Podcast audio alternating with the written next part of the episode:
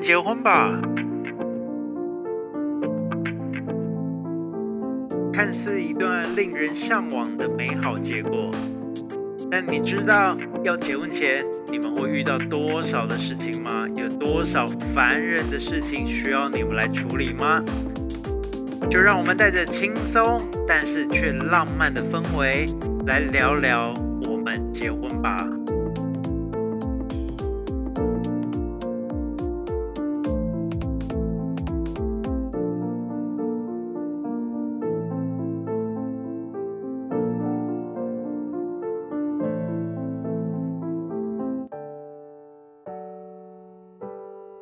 Hello，大家好，我是布莱恩。然后今天我们就要来聊聊我们结婚吧的第六集。那这一集呢，我们要讲的就是关于婚宴的婚宴专案内容。那所谓的婚宴专案内容，就是你只要去呃所谓的婚宴会馆或者是饭店，那他们一定会有所谓的一个所叫做婚礼专案。那这个专案里面会涵盖了很多各式各样的东西。那其实这是在你选择场地之后要考虑的一个很重要、很重要的一点。所以今天这一个话题不像是我们前几集讲的试菜啊，或者是讲新娘休息室，说我会说是小话题。今天这一集其实还蛮重要的。那。如果很重要的话呢，我的态度可能就要稍微严肃一点，因为我真的需要让大家比较认真的听一下，说到底是真的是婚宴专案内容需要注意什么。那我今天呢就不要再太多的一些废话，除非是我们家的猫，它叫美美，除非它又来干扰或者是怎么样哈。所以我们今天就看直接来进入主题。婚宴专案内容呢，它其实非常非常重要。重要在哪里？因为它包含了就是你使用这个饭店或者是你这个婚宴场合的一个呃所有你可以该享有的。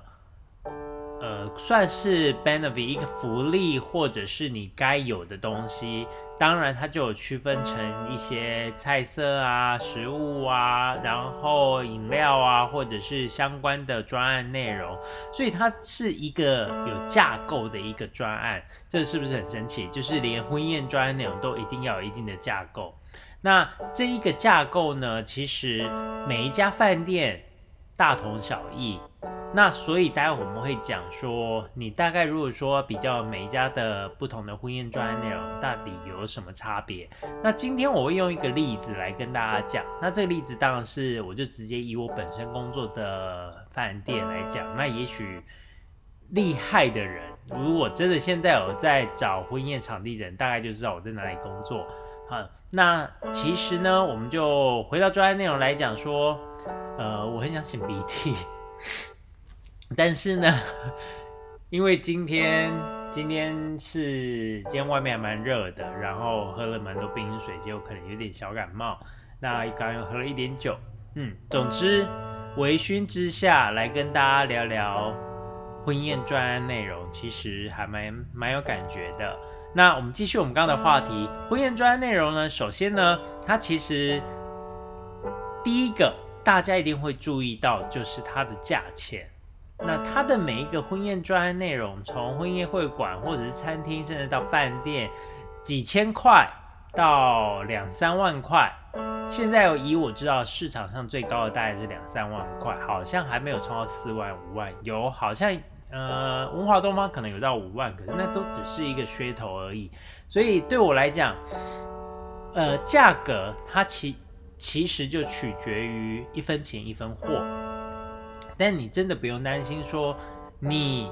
花了这么高的价格，然后就拿到比较少的东西，其实是不会的。以价格的一个呃，这叫一个价格的结构来讲的话呢，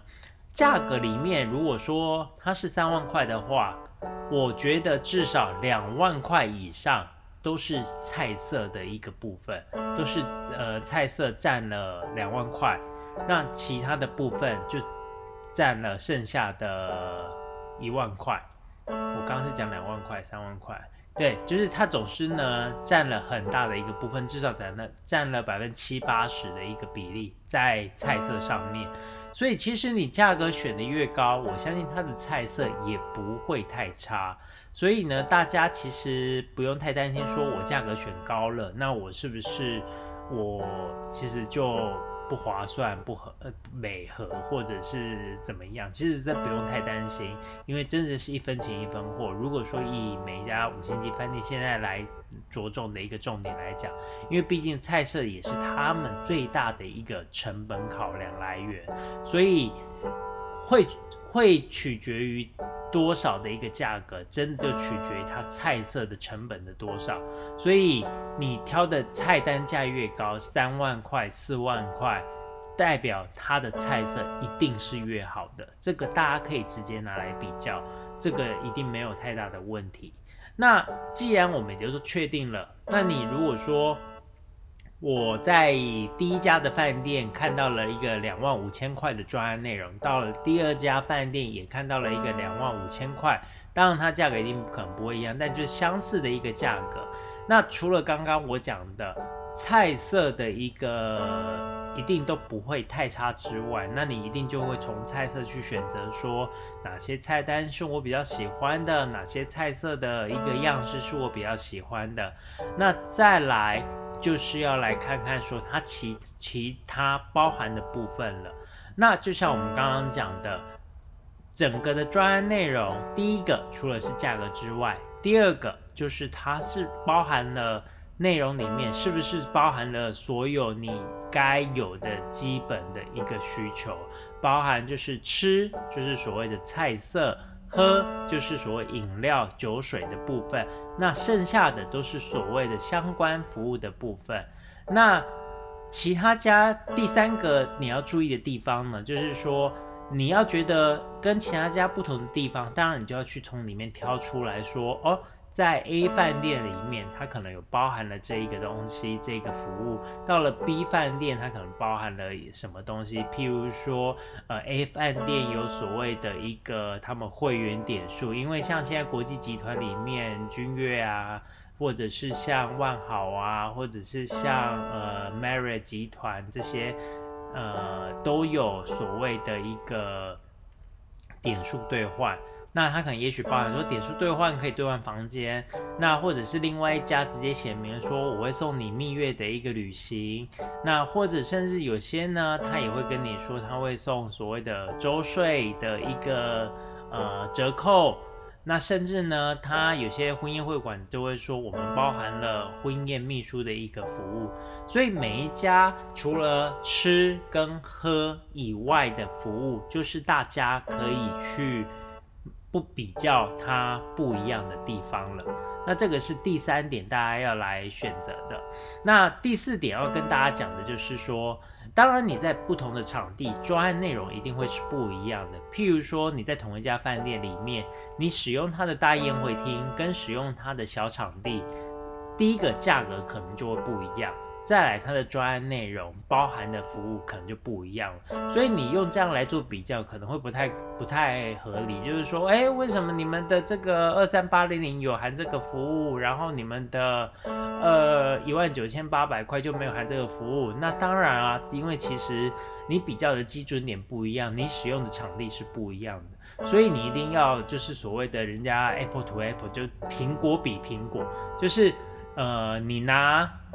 同样的一个场地，那你只能就是说，哦，A 饭店的大宴会厅跟 B 饭店的大宴会厅来做比较，这样才会是比较合理的。你不能去拿说 A 饭店的大宴会厅来比较婚宴会馆，或者 A 饭店来比较所谓的餐厅，那餐厅来比较婚宴会馆，这些其实都没有太合理。所以呢，你在比较所有的专案内容，你可能就是要亮出来。那我相信这个其实对新人不会太是一个太大的问题。原因是因为说，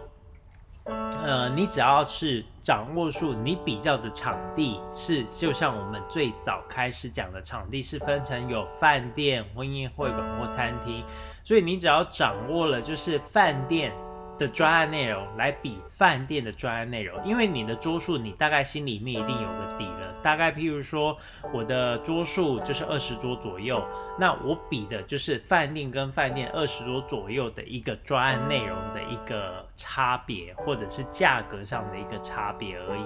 所以呢，其实呃，千万不要拿说婚宴会馆二十桌跟我饭店二十桌，那我相信你会比不完，而且你一定会觉得搞不好婚宴会馆会比较划算，或者是比较呃比较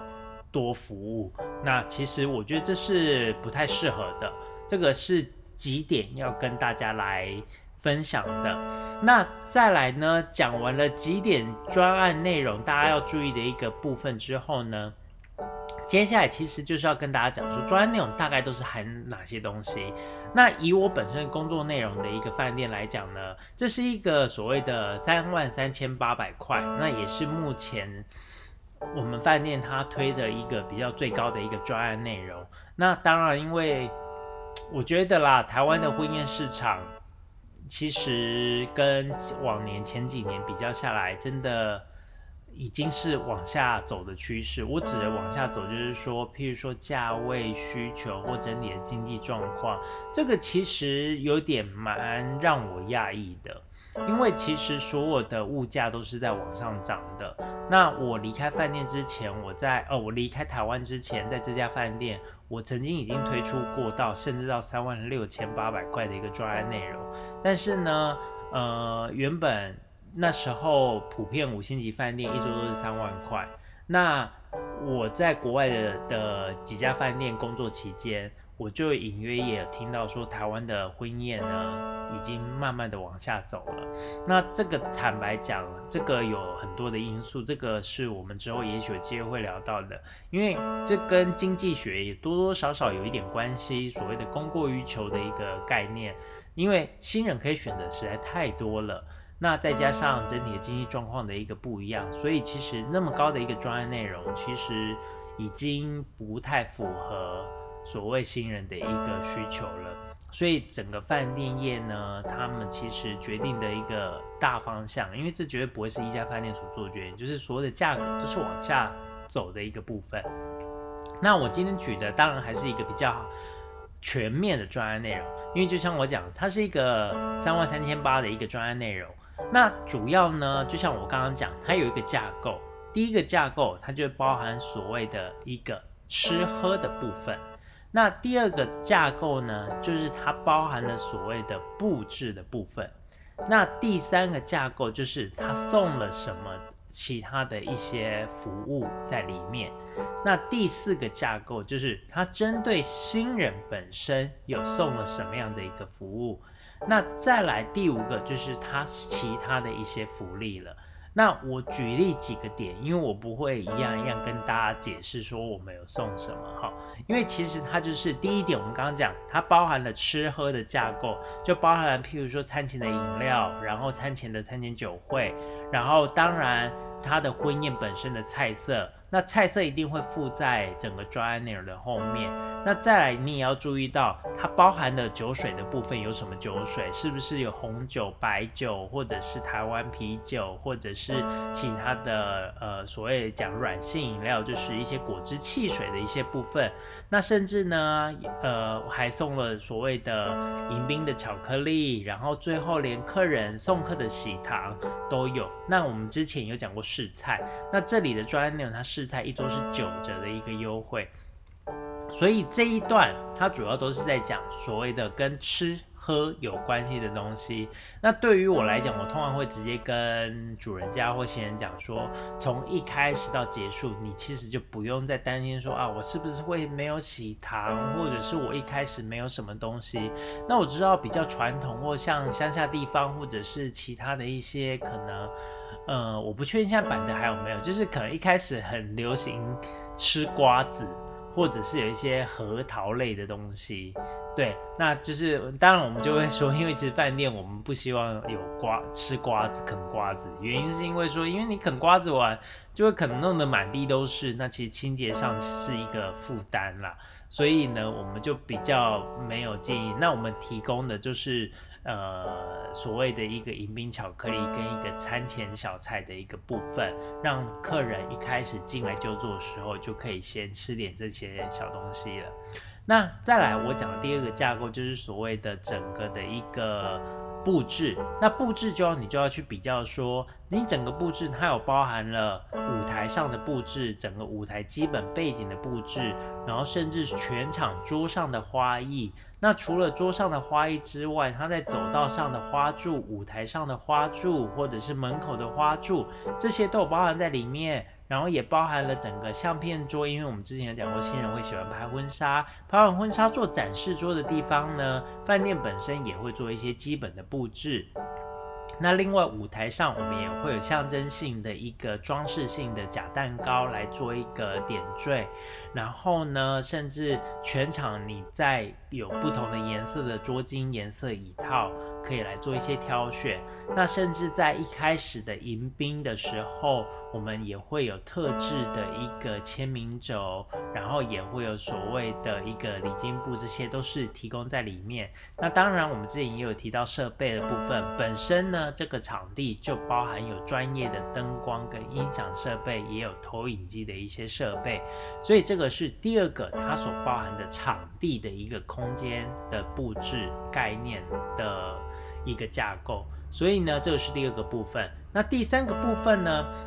额外的一些赠送的东西有什么？像这个专呢，它就有赠送每个宾客都有一个精美的纪念小礼物。然后另外呢，宾客呢只要开车来都可以全场免费停车。那还有呢，宾客如果假设他想要住在饭店本身的里面的话，他会有一个特别的婚宴房价。那甚至他住宿的期间，只要是登记在这个房间的一个消费，都还可以再打八五折的优惠。这个是针对婚宴的亲友才有的一个优惠。所以这个就是它的第三个架构，就是他额外送的东西。有什么？那第四个架构，我刚刚有大大概简单提到，它就是所谓包含给新呃新人本身有什么样的一个优惠了。就像我之前有提到的，呃，每一家饭店或者是基本上婚姻会馆，一定都会有所谓的婚宴的管家服务，就是从一开始当新人进到了饭店，然后到最后离开饭店。他其实本身都会有一个所谓的婚宴管家，他从你一开始要呃彩排啊，然后开始要呃什么时候要准备化换装啊，然后该准备什么样的一些小东西呀，他其实都会。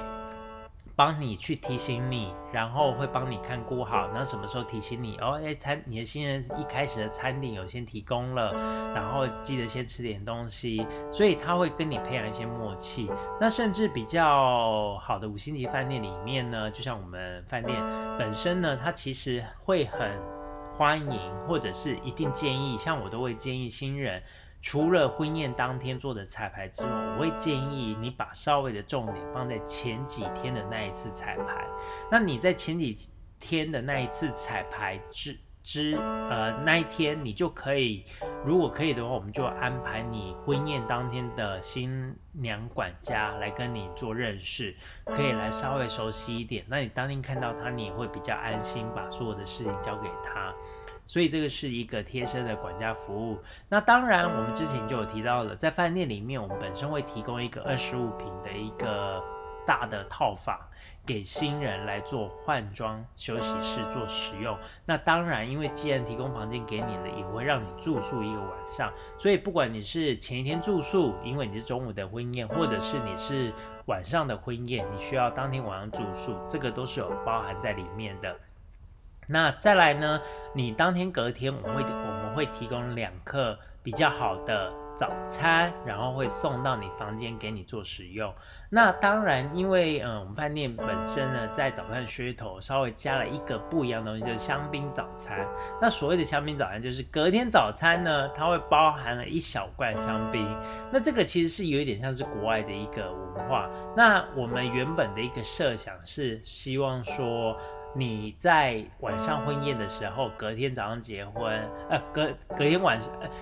对不起，就是您在当天。晚上结婚，然后你住宿在饭店，隔天早上吃的 room service 的早餐，他会付一罐香槟给你们，有一点像是庆祝你们，就是说哇，我终于完成了我人生的大事，那我这一餐，或者是我今天就是好好的休息，在饭店做个休息，这是一开始我们的一个基本构想。那再来，它当然还有包含了新人的餐点呐，那甚至我们饭店还会额外送一个礼盒。一个所谓的新人礼盒，这个礼盒里面包含一些呃之后家里面可以用的一些餐具之外，还有一些点心。那这些点心呢，是我们希望你也可以拿来招待你亲朋好友，因为我们之前有讲过说，你在新娘休息室里面，呃，可能你忘了准备东西，那你里面的小点心就可以拿出来说，哎，这个是饭店送的，大家可以喝点。饮料，吃点东西，然后自己小点心。那另外呢，我们还会赠送一张所谓的价值三千块的一个餐饮抵用券。那基本上呢，这个是我们从以前的延伸下来的习惯。很久以前，我们是希望说，新人在结婚周年的时候，他可以回来饭店，然后庆祝第一周年。那其实有时候新人。我也我我也这时候有些有点想开玩笑了，就是结完婚一年了，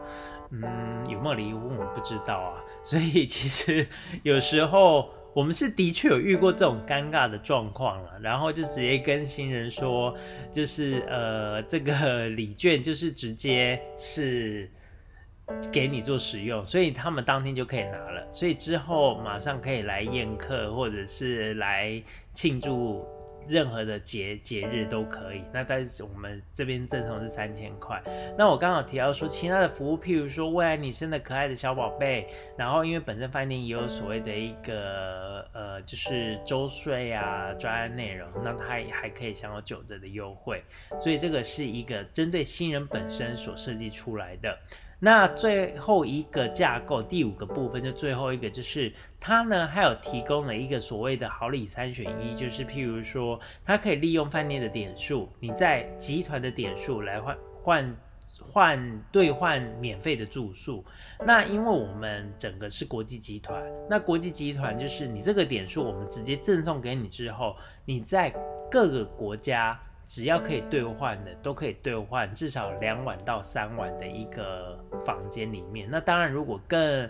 便宜一点的一个，因为整个我们集团业务等级不一样，如果你等级稍微低一点点的，你也许可以换到四到五晚，都是有可能的。那或者呢，就是说我们额外多送你一个晚上，就是你本来已经可以住一个晚上的套房，或者你再多住一个晚上，这样你就不用担心说我前一天后一天是不是很麻烦。可以对，所以这是另外一个额外赠送的。那另外呢，我们有另外一个让新人可以自己要不要选择的部分，就是因为我有时候，譬如说你是中午的婚宴，我就会建议新人是前一天住进来嘛。那前一天住进来之后呢，我就跟他们讲说，你前一天住进来，然后因为我们现在送的就是所谓的 SPA 九十分钟，我们就会跟他说。你就是准时的，大概三点 check in，那就是三点进来之后，先预约好你那一天要做 SPA，就好好的让自己先放松，也不要再想任何的事情了，赶快把事情处理好，然后当天赶快入睡，因为隔天早上就要很早的起床。所以呢，这个是我们其中让客人选的其中一个选项。所以我们有所谓的好礼三选一，就看你比较需要哪一个需求，然后来做一个挑选。所以这个就是一个专。内容的基本的架构，然后像这个比较高级的专内容是三万三千八百块的一个部分，那它就分了五个架构。那当然，如果说你的一个婚宴专内容价格其实没有那么高，那它可能不会包含这么多的部分。那基本上你一定要记得吃跟喝。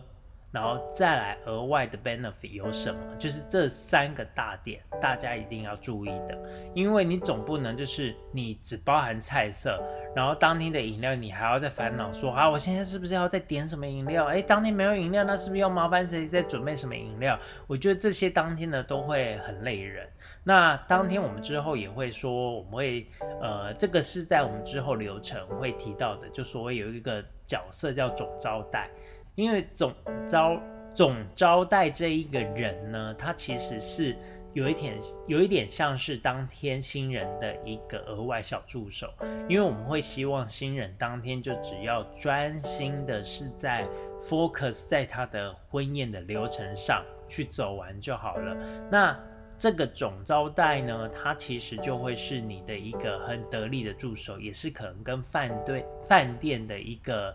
呃一对一的窗口。那这个总招待他一定希望是你，我们会希望他是跟你是很好的关系，或者是事前已经跟你做过很好的 briefing，就是说我希望怎么样怎么样怎么样。那他跟主人家是有好关系的，所以当天我们希望会有这个角色，但这个我们之后再来提，好提。关于总招待这件事情，所以以上呢就是我们讲的所有的婚宴的专案内容。这一集呢会比较，我觉得比较实际一点，那也对真的有在筹备婚礼的人、